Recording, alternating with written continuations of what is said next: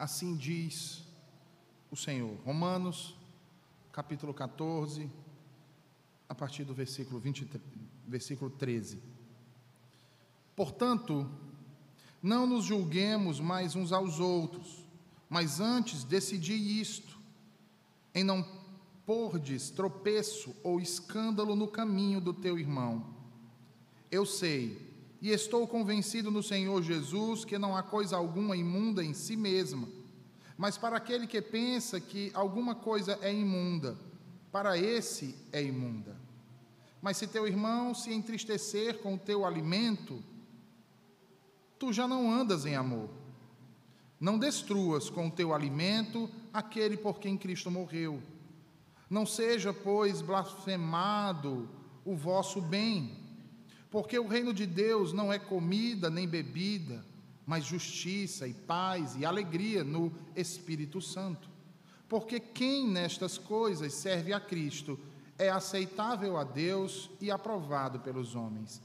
Sigamos, pois, as coisas que contribuem para a paz e as coisas que são para a edificação de uns para com os outros.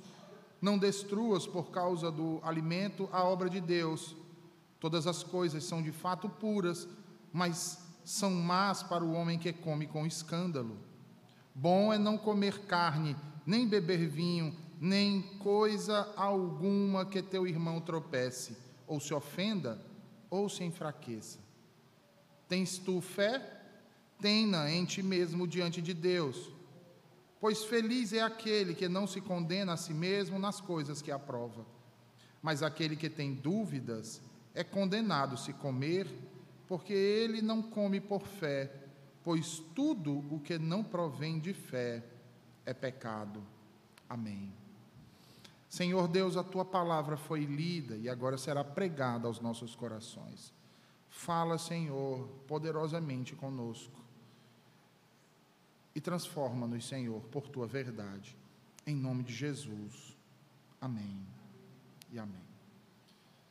Martinho Lutero iniciou o seu terceiro tratado, chamado Da Liberdade do Homem Cristão, exatamente com as palavras ou baseado nas palavras desse texto que nós acabamos de ler. Ali ele coloca o homem entre duas situações. O cristão como sendo o mais livre senhor de todos, não sujeito a ninguém, ao mesmo tempo que é também o mais dócil servo de todos e sujeito a todos. Observem que, tendo afirmado de maneira inflexível a liberdade que todo cristão desfruta, nos versos anteriores, o apóstolo Paulo agora passa a falar acerca de como nós cristãos podemos e devemos estabelecer limites de forma voluntária a essa liberdade que foi comprada a preço de sangue pelo Senhor Jesus Cristo. Ao fazer isso, meus irmãos, percebam que o apóstolo Paulo amplia a exposição de um dos assuntos que ele havia usado anteriormente para ilustrar a sua afirmação exatamente acerca da liberdade cristã ele utiliza aqui do assunto relacionado à comida. E, meus irmãos, a questão de quais tipos de comida que eram aqui razão de tropeço para alguns, a respeito daquilo que era permitido comer e daquilo que não era permitido comer, agitou a igreja primitiva de várias maneiras. Uma dessas maneiras afetou de forma mais particular aqueles cristãos que eram judeus, que eram oriundos do judaísmo e que, portanto, ah, guardavam tradicionalmente e segundo a lei de Deus ordenavam uma dieta em particular, se abstendo de determinados alimentos e se abstendo de determinados tipos de alimento, ou seja, de como eles eram preparados. E quanto a isso, se nós bem lembrarmos, as leis judaicas sobre alimentação, que eram observadas por toda a nação de Israel desde os seus primeiros dias, eram um dos principais traços que distinguiam os judeus de seus vizinhos ou dos outros povos que os quais eles se referiam como sendo gentios. E perceba também, meu querido irmão, que não se tratava apenas de uma proibição absoluta de comer a carne de determinados tipos de animais, mas a, a, dieta judaica ela possuía leis que proibiam também comer a carne de determinados animais com sangue. E percebam que aí nós temos uma implicação direta, não apenas naquilo que não podia se comer, mas também uma implicação naquilo que se podia comer, que não poderia ser preparado de qualquer forma, que não poderia ser tomado de qualquer maneira, mas que esses animais precisavam ser abatidos de um modo específico para que não permanecessem impuros, mas que fossem limpos completamente. E neste caso, a impureza aqui estava intrinsecamente ligado ao sangue do animal, que necessitava ser então drenado totalmente daquele alimento. Com isso, meus irmãos, percebam a dificuldade para um judeu em comer carne sem saber a sua procedência, sem saber que tipo de animal pertencia àquela carne e como aquela carne havia sido tratada, como aquele animal foi limpo.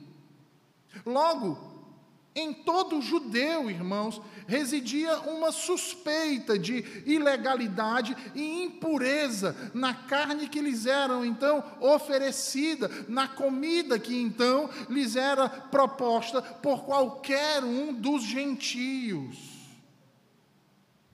Ao ponto de fazer com que o judeu jamais participasse de uma refeição com um gentio. Por isso é que Paulo, quando ah, ah, estava com os gentios, juntamente com Pedro, eles estavam comendo e chegam os judaizantes, o que é que Pedro faz? Ele se levanta imediatamente, porque para o judeu, irmãos, era inadmissível que um deles, um dos filhos de Abraão, comesse com um gentio exatamente por essas questões. Claro que haviam outras, mas principalmente por essas questões.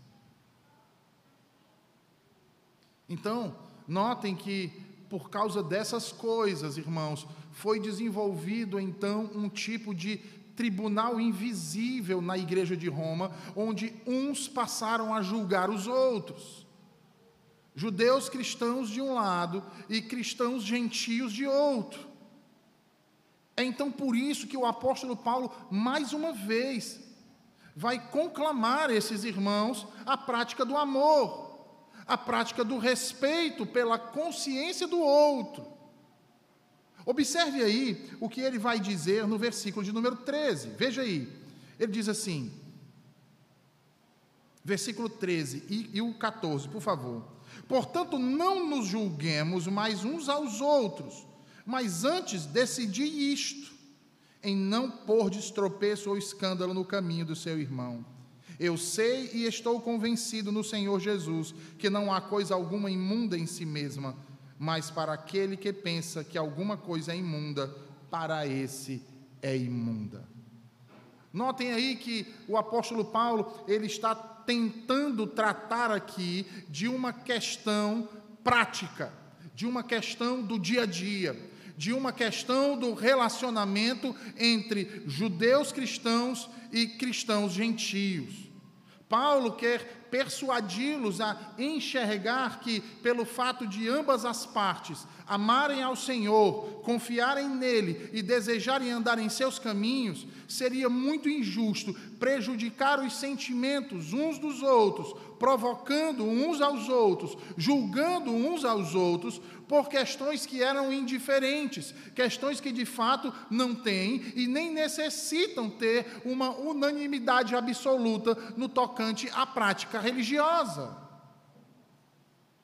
Ora, meus irmãos, a pessoa fraca apresentada aqui como aquele que tropeçou e, portanto, se entristeceu, entre aqui os versículos 14 e 15, encontra-se tão intimamente relacionado com os versículos anteriores que a última parte desse passa a considerar como uma referência o tropeço desses crentes. Dessa forma, então, a exortação que Paulo faz aqui deve ser dirigida não aos crentes fracos, mas agora dirigida àqueles que são fortes. Porque são eles agora quem estão julgando aqueles que ainda guardam aquelas dietas. São os fortes, irmãos. São aqueles que comem de tudo, que estão agora julgando aqueles que não comem determinados alimentos, que não se sentavam com eles na mesma mesa. E aqui nós precisamos lembrar que nos versículos 10 a 12, o apóstolo Paulo vai contemplar ambos os grupos. E vai mostrar que o erro de ambos consiste em tomarem para si uma prerrogativa que pertencia exclusivamente a Deus, ou seja, a prerrogativa de julgamento. E nesse caso, irmãos, até o erro dos fortes é considerado como um julgar. Então, Diante dessa implicação, e aí nós podemos dizer que é uma implicação mais ampla, né, nos versículos 10 a 12, se torna bastante apropriado aplicar aos fortes exatamente essas exortações que acabamos de ler aqui do versículo 13, considerando-os como os únicos a quem o apóstolo Paulo endereçou tais palavras. Vejam, estes não deveriam colocar um tropeço não poderiam colocar um ser causa de escândalo no caminho dos fracos. Tropeço aqui, meus irmãos, diz respeito a um tipo de empecilho em que um indivíduo pode esbarrar ao andar no caminho. E escândalo aqui, utilizado pelo apóstolo Paulo, se refere àquilo que causa uma ofensa, aquilo que é ofensivo, aquilo que leva alguém a pecar.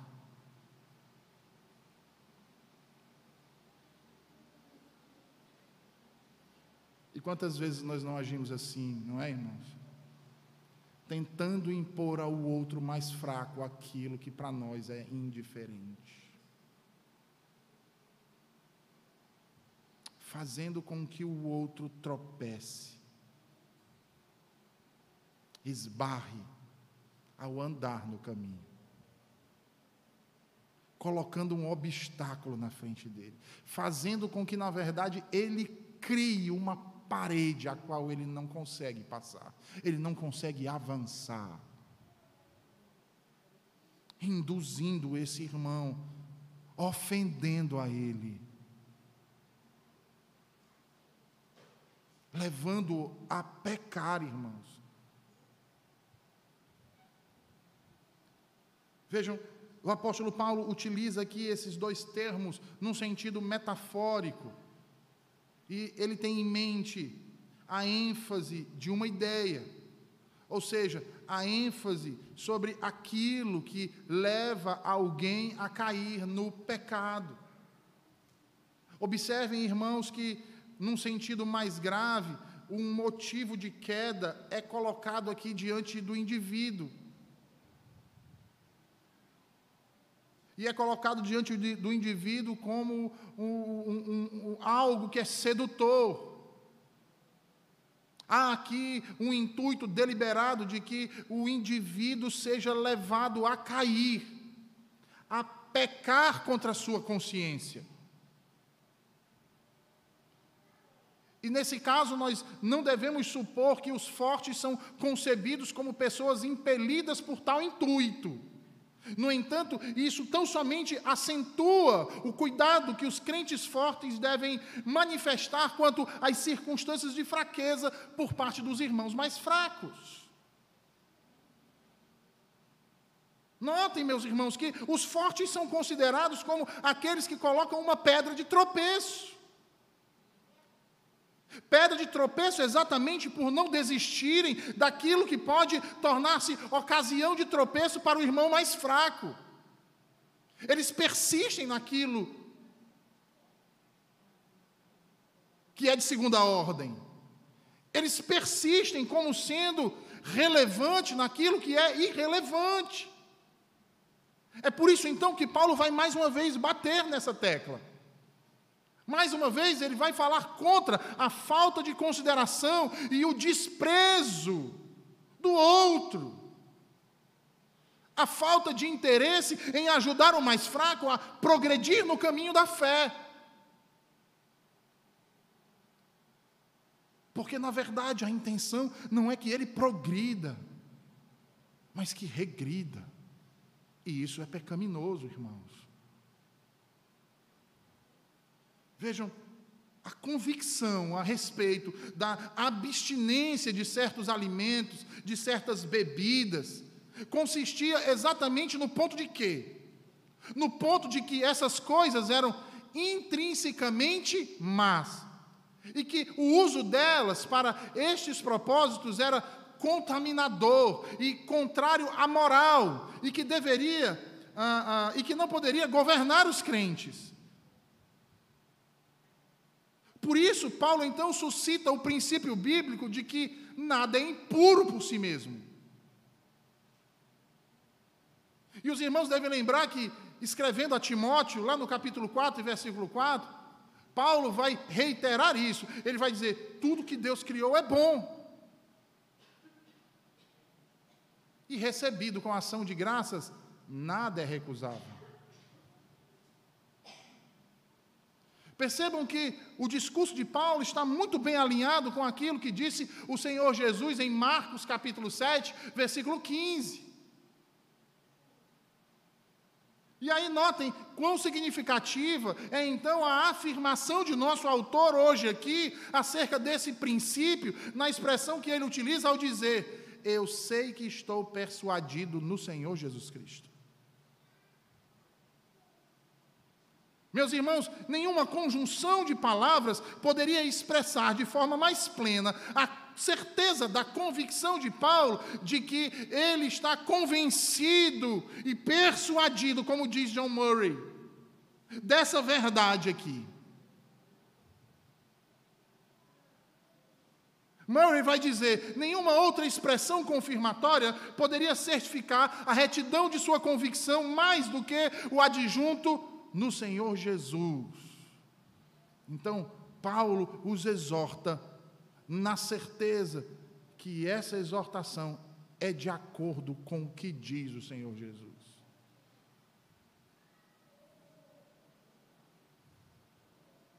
Em Marcos 7,19, Jesus abrogou as leis sobre alimentos, declarando limpas todas as espécies de alimento. Lembram? Nós também tivemos ah, ah, o fato lá com Pedro, na visão que ele teve em Jope, no teto da casa de Simão, o curtidor, na qual o Senhor o ensinou a não considerar impura coisa alguma ou pessoa alguma que Deus tivesse declarado limpa. E graças à lição aprendida, consentiu quase imediatamente em visitar o gentio Cornélio em Cesareia e aceitar sua hospitalidade. Ora, se nós bem observarmos aqui, a palavra impura originalmente significava comum. Posteriormente veio significar contaminado. E o que ele diz? Nenhuma coisa é de si mesma impura. Essa é a justificativa nutrida pelos fortes e que justificava a crença de que eles podiam comer de tudo. Por essa mesma razão, a abstinência por partes de alguns se devia à sua fraqueza na fé. Não entenderam essa verdade. E aqui, meus irmãos, nós temos o princípio da refutação a todo tipo de proibicionismo, como dizia Calvino, que lança a responsabilidade pelo erro sobre as coisas externas e não sobre o coração do homem.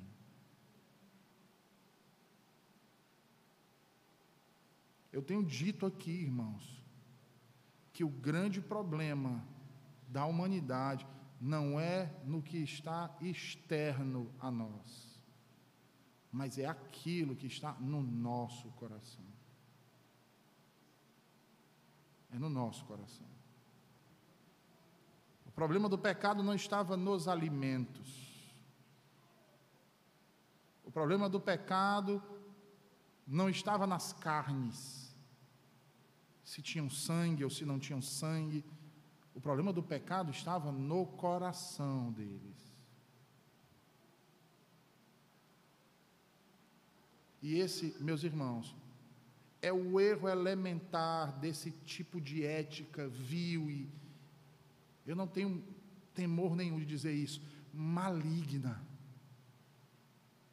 que faz com que o nosso Deus, o Criador, é que se torne responsável por isso. Às vezes a gente não pensa nas consequências das bobagens que nós falamos e da mateologia que nós realizamos. Ao pensar em Deus como o autor do pecado, a colocar Deus como um grande ah, diretor que coloca e dispõe as peças como num tabuleiro de xadrez, induzindo você a cometer pecados e colocando estrategicamente coisas pecaminosas diante de você.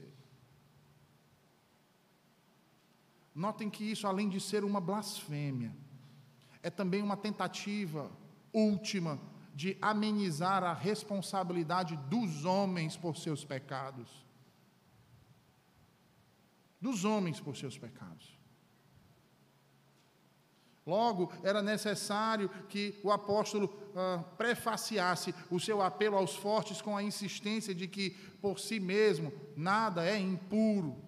De outra maneira, tal apelo perderia o seu caráter como algo alicerçado inteiramente na preocupação com os interesses religiosos dos crentes fracos. Paulo não quer que os mais fortes, nesse caso seriam os gentios que comiam de tudo, pensem que ele está tomando partido de seus irmãos judeus.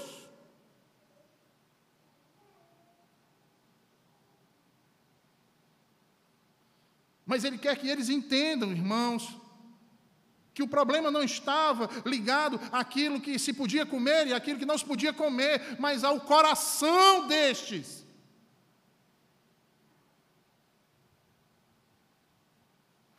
que essa discussão sobre eu devo comer ou não devo comer não deveria existir. Não deveria existir. Porque se eu sei que nada é impuro, por que então eu vou julgar o meu irmão por isso?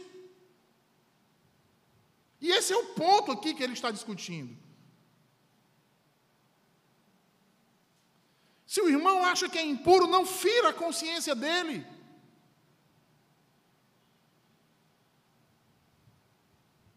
mas o ajude a conhecer a verdade. Não imponha sobre ele um jugo, o qual você não tem o direito de impor, porque você não é Deus. E como nós fazemos isso, irmãos? Por questões ridículas muitas vezes.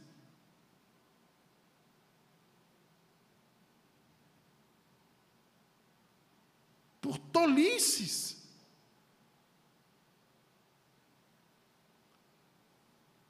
E agimos de maneira pecaminosa, deturpando a lei de Deus, agindo com legalismo.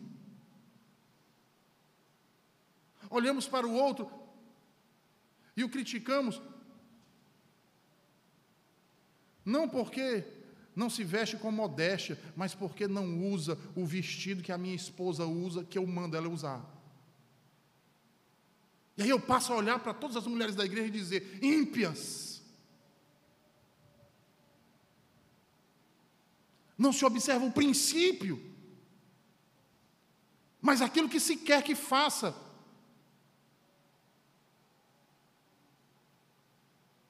Nos tornamos cegos e legalistas.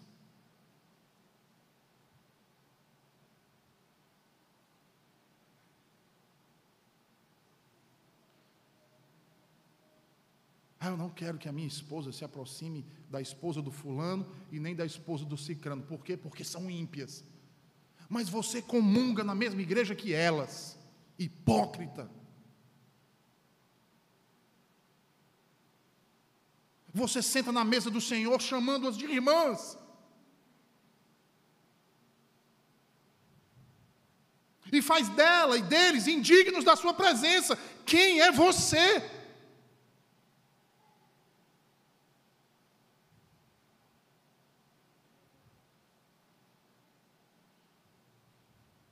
Do mesmo jeito, as mulheres, irmãos.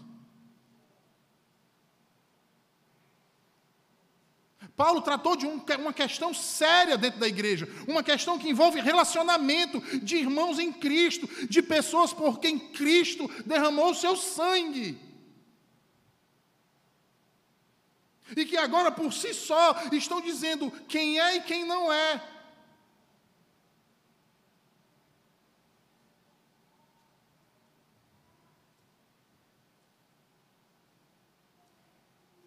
Aplicando a nossa realidade, irmãs que excluem outra. Não, essa aqui é muito velha, não dá para andar com a gente, não. Não, essa aqui, ela é muito chata, ela, eu não gosto dela, então não, não.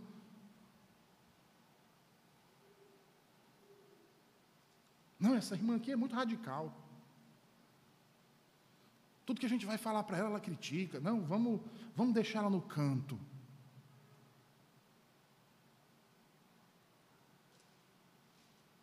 Percebem? Como a comida é só um exemplo adiafórico daquilo que é irrelevante e nós agimos do mesmo jeito com coisas irrelevantes uns com os outros.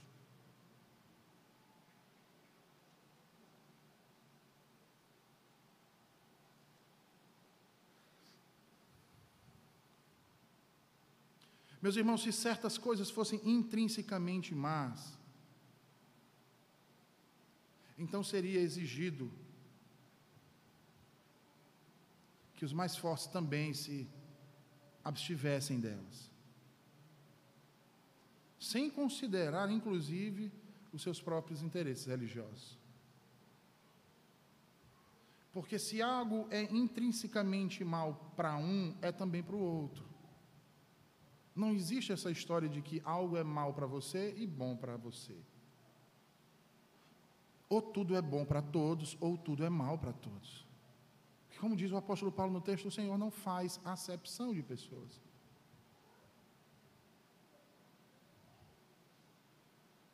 No entanto, nós não podemos sair de uma exacerbação de um lado para cairmos no exagero de outro.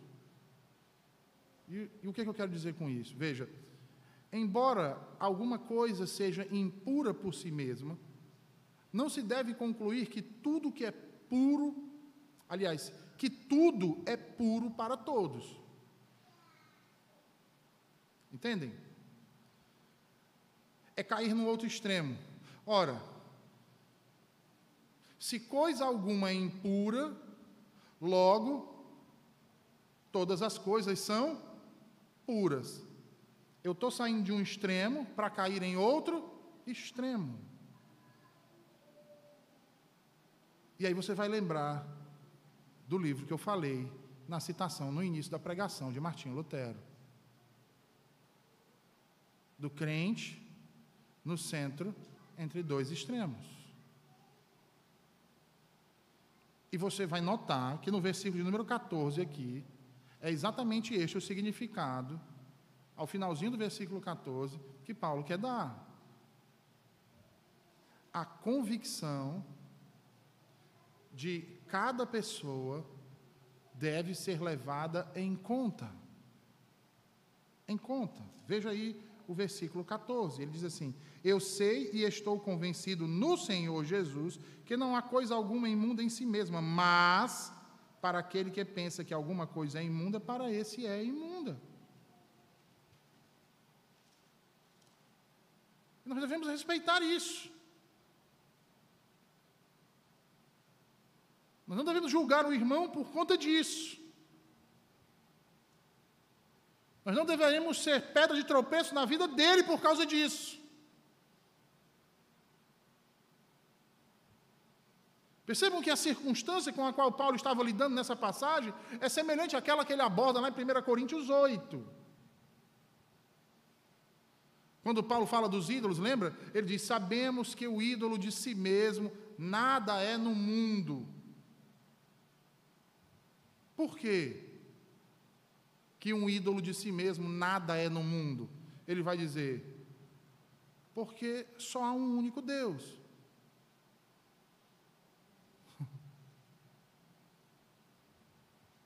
Só há um único Deus. Não há outros deuses. Não existem outros deuses. A Bíblia diz que existe apenas o Senhor e não há nada em seu derredor. E a palavra que usa lá, não há nada em seu derredor, é a ideia de um deserto onde não tem nada.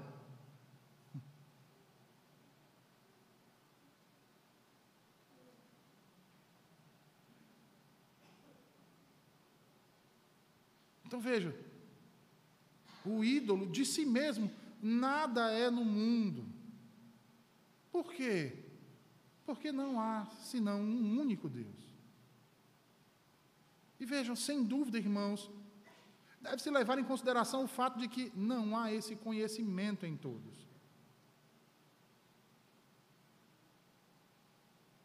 Você quer ver isso?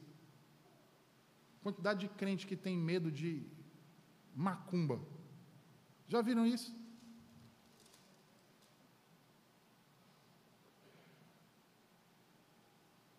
Medo de macumba.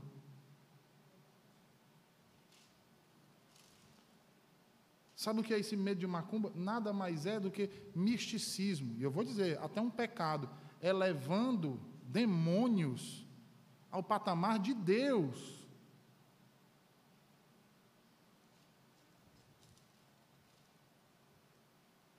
Portanto, voltando ao nosso texto, Paulo diz que nenhuma coisa é de si mesma impura, mas nem todos os crentes possuem esse conhecimento, ou melhor, possuem essa convicção. E nós precisamos considerar isso. Paulo diz: nenhuma coisa é de si mesma impura. Veja, essa proposição absoluta e universalmente verdadeira não pode ser tomada com qualquer tipo de exceção. Pelo contrário. Mas devemos nos lembrar que é verdade.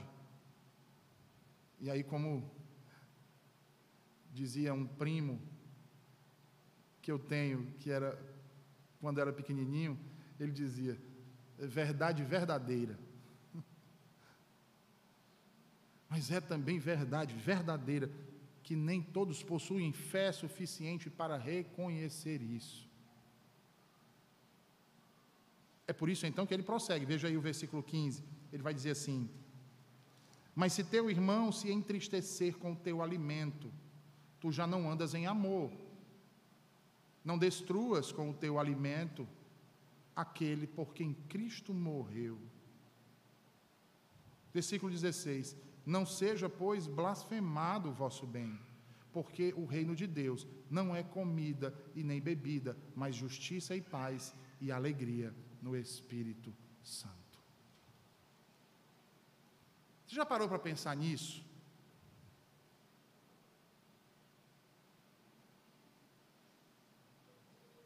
Eu vou perguntar a vocês, mas eu quero que vocês perguntem a si mesmos de quantas maneiras nós podemos prejudicar nossos irmãos com relação a restrições de coisas, coisas inclusive que são boas, mas que eu julgo serem maus. Já pararam para pensar nisso? Nos prejuízos que isso causa, nos problemas que isso traz ao outro, e como isso afeta a nossa relação com Ele e principalmente a relação dele com Deus? Vocês já pararam para pensar nisso? Sabe qual é o primeiro prejuízo?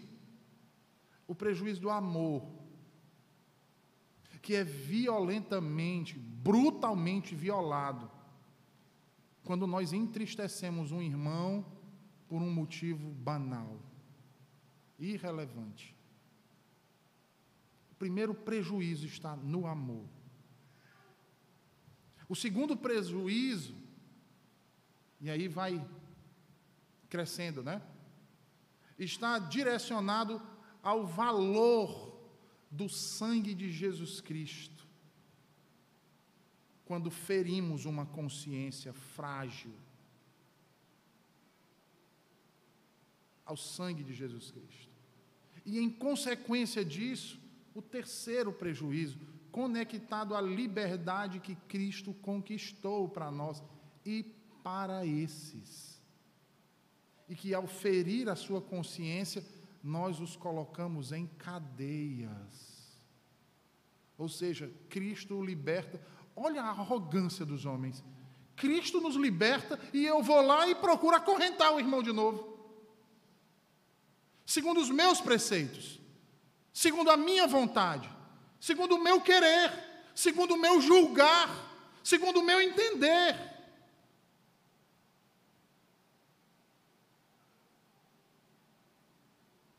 E aí eu vitupero a liberdade que Cristo nos outorgou.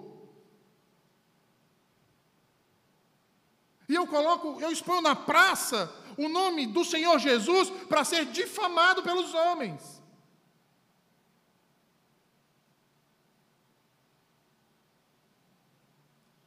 E aí percebam que essas razões deveriam ser suficientes para nos prevenir de incorrermos em escândalos. De incorrermos no pecado, de agirmos com negligência a essas verdades. Ou usar a liberdade de uma maneira pecaminosa. Agora, agora, reverendo, o senhor tocou na ferida, né? Porque tem crente querendo viver vida de pecado, dizendo que é liberdade cristã. Fazendo com que coisas primárias sejam tomadas como irrelevantes. E quantos não têm feito isso? Quantos não têm feito isso?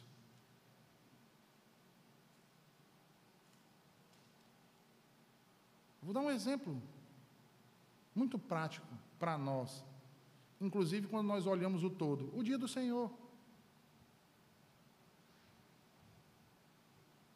O dia do Senhor. Não são poucos os que pensam, olhando para os outros, que o dia do Senhor é uma coisa irrelevante. Eu posso crer como eu não posso crer, eu posso guardar como não posso guardar, não tem problema. É apenas uma questão de consciência. E nós já vimos que não é uma questão de consciência. Mas as pessoas fazem o quê? Usam a prerrogativa da liberdade para fazer coisas essenciais não essenciais.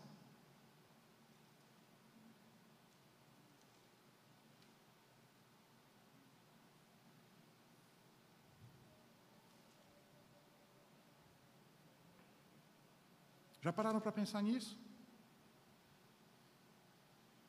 E o engraçado é que, quando a gente fala disso, Ninguém diz assim: "Ah, eu acho não essencial porque a Bíblia me diz que não é essencial". Está aqui, ó. Não, eu acho essencial porque eu vejo muitos tratarem como não essencial. Então eu também vou na onda e digo que não é essencial.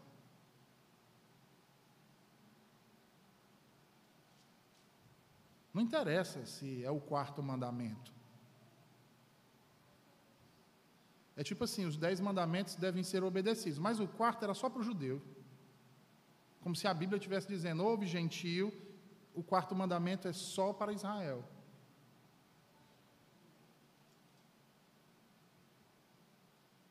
Ou então, não, na nova aliança, né, Deus carregou só nove dos dez mandamentos que ele deu a Moisés.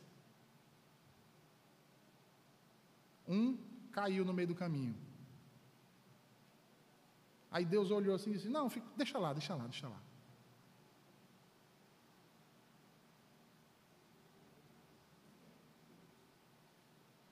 Quantos de nós não têm feito isso?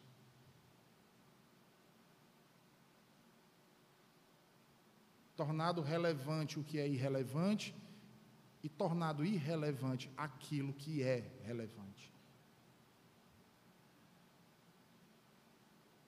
É por isso que Paulo então precisa explicar acerca do que é o reino de Deus, nos versículos 17 e 19. Veja aí, ele diz, versículo 17: Porque o reino de Deus não é comida nem bebida, mas justiça e paz e alegria no Espírito Santo. Porque quem nestas coisas serve a Cristo é aceitável a Deus e aprovado pelos homens.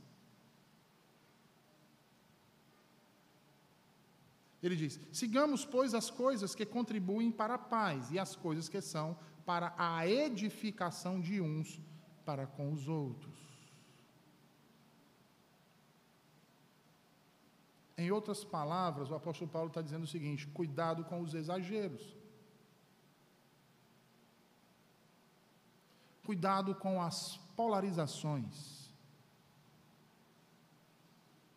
E aí, usando uma palavra bem própria do nosso linguajar, não seja aloprado.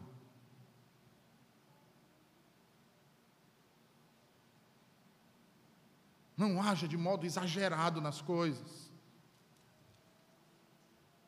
Vejam, nenhuma outra consideração poderia ter mais relevância ou força do que a de sermos lembrados, tanto negativamente quanto positivamente, no que consiste o reino de Deus. E aí Paulo nos lembra que o reino de Deus é o domínio ao qual pertencem os crentes. Nada, meus irmãos, define mais caracteristicamente a nossa identidade do que o fato de sermos membros do reino de Deus. O reino de Deus, como diria Calvino, é a esfera onde a soberania de Deus é reconhecida e a sua vontade, não a nossa, é suprema. É exatamente por isso, por essa razão, por este cerne.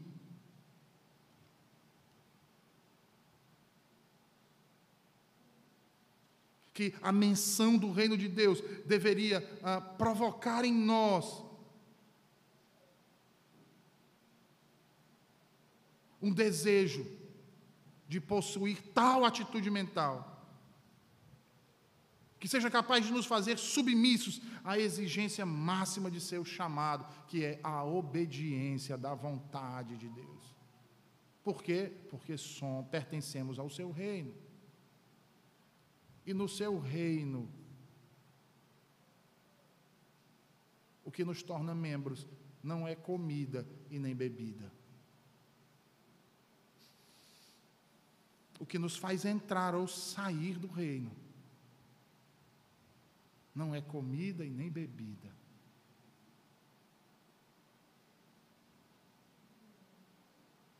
Observe que isso nos mostra que quando assuntos relacionados a alimentos e bebidas se tornam nossa preocupação fundamental, evidencia um problema grave em nossos corações. O problema de não entendermos ou de estarmos bem distantes de entendermos quais são os interesses do reino de Deus no nosso modo de pensar, no nosso modo de agir. Abra sua Bíblia em Mateus 6, por favor.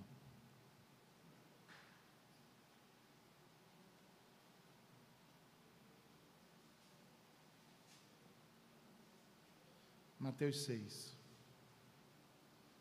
Veja aí o que diz os versículos 31 a 33. Jesus diz assim: Portanto, não vos inquieteis dizendo: que comeremos, que beberemos, ou com que nos vestiremos? Porque os gentios é que procuram todas estas coisas. Pois vosso Pai Celeste sabe que necessitais de todas elas. Buscai, pois, em primeiro lugar o seu reino e a sua justiça, e todas estas coisas vos serão acrescentadas. Sabe o que isso quer nos dizer?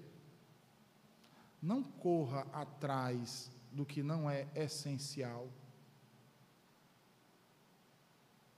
Não mova a sua mente a lutar por coisas irrelevantes. Não faça um cavalo de batalha por aquilo que é secundário.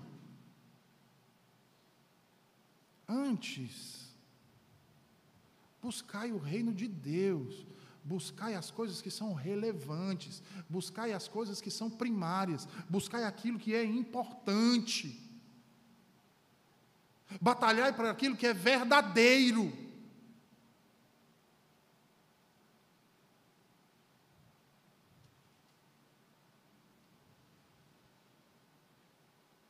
Buscai aquilo que diz respeito à justiça e à paz, vejam.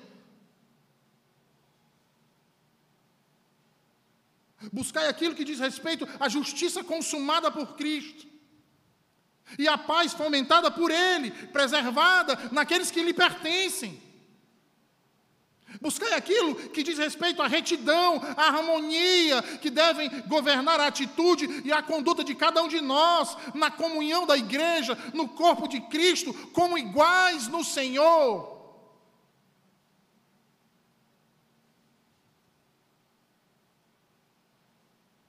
Procurai a alegria do Espírito. Para viver em obediência à vontade de Deus. Que é a norma, irmãos. Que norteia a retidão e que nos faz cultivar a paz.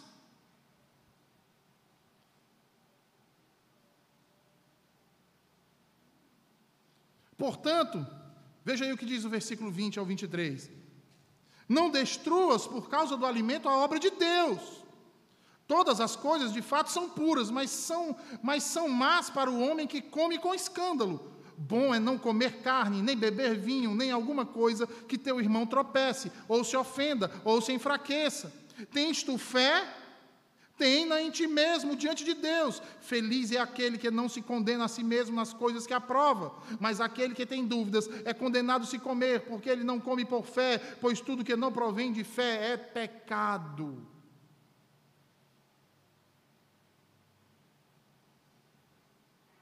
E certamente, meus irmãos, parafraseando o próprio Paulo, em um outro texto, quando ele escreve a, a sua primeira carta aos Coríntios, a certeza de que a grande obra de Deus diz respeito à maravilhosa criação da igreja. Veja, há pouco ele havia falado do processo de edificação, lembra? Versículo 19. Diante dele, a questão dos alimentos aparece com uma insignificância, meus irmãos.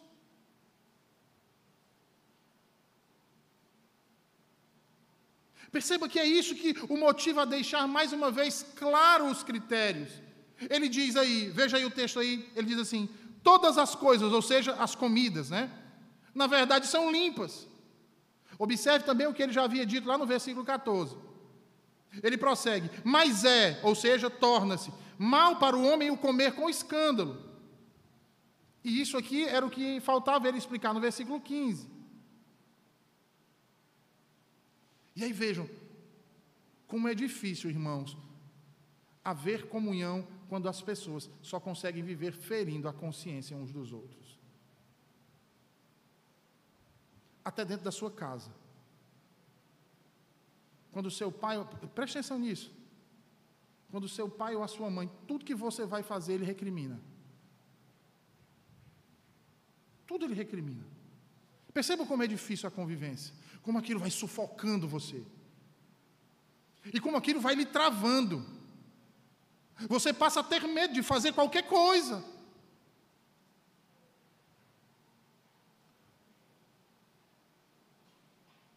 As coisas mínimas.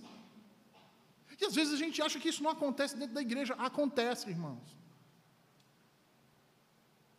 Aconteceu em Roma acontece nas nossas casas.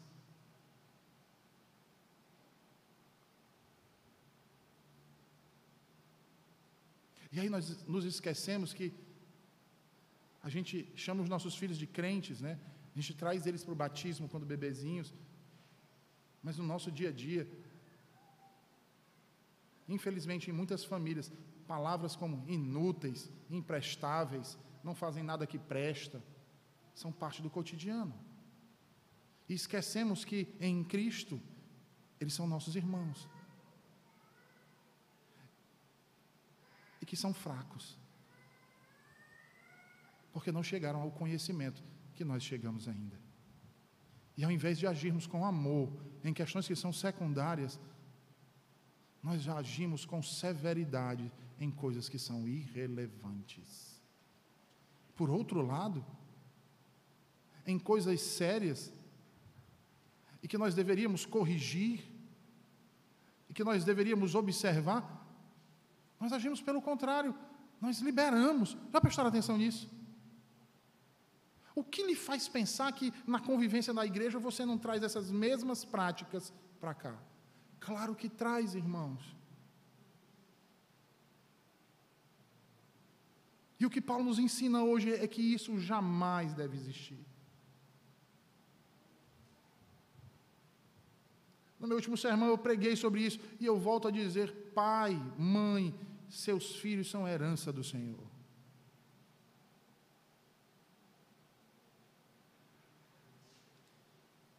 Deixe de tomar seus filhos como uma maldição na sua vida. Por mais trabalho que eles lhe deem.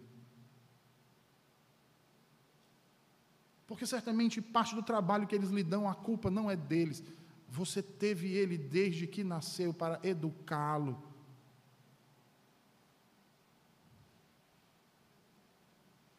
Portanto, não coloque a sua culpa sobre ele.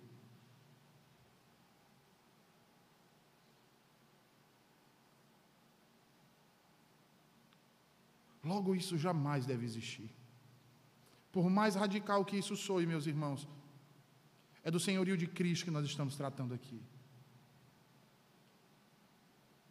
Porque nossos irmãos são preciosos, nossos filhos são preciosos, nossas esposas são preciosas, nossos maridos são preciosos, nossos pais são preciosos, não por algo intrínseco a eles,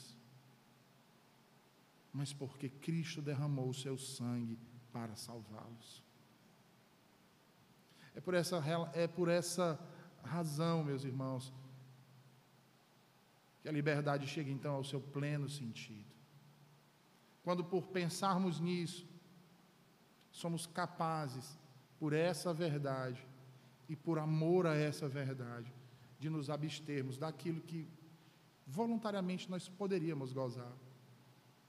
Ou até mesmo quando gozamos de algo que voluntariamente poderíamos renegar. Tudo isso fazemos por amor daquele que nos amou sem reservas, sem qualificações e sem razões plausíveis. Ele nos amou. Nos esquecemos muitas vezes que foi Ele, com seu amor, o Senhor Jesus, que veio não para nos afastar, Não para nos julgar. Não, ele não veio para nos julgar. Ele virá nos julgar. Mas ele não veio para nos julgar. Pelo contrário, ele veio para nos aproximar, para trazer para perto o que estava longe, para resgatar o que havia se perdido, reconciliar aquilo que havia se rompido. Quem somos nós para desfazer tão gloriosa obra de Deus? Que o Senhor nos abençoe e nos guarde e nos faça viver de modo ao seu nome ser glorificado. Vamos orar, meus irmãos? Ó Senhor bendito, obrigado por tua palavra nessa manhã e por nos falar acerca do conhecimento que precisamos ter, do amor, Senhor, da comunhão, da vida em harmonia com aqueles que tu derramaste o teu sangue, com aqueles que tu compraste, Senhor, com aqueles que tu os tornaste cidadão do teu reino. Que venhamos, Senhor, a observar aquilo que é importante para ti aquilo que diz respeito à tua santidade, às tuas ordenanças, à tua lei. E que não venhamos, Senhor, a estabelecer outras leis que tu não estabeleceste. Que não venhamos, Senhor, ainda que impelidos por nossa vil natureza, a agir como Senhor sobre os outros principalmente sobre os nossos irmãos que pertencem a Ti. Só Tu és Senhor. Só Tu, ó Deus, és o nosso Rei. Só Tu és o nosso Deus. Nos abençoa com a Tua verdade cada vez mais. Em nome de Jesus. Amém.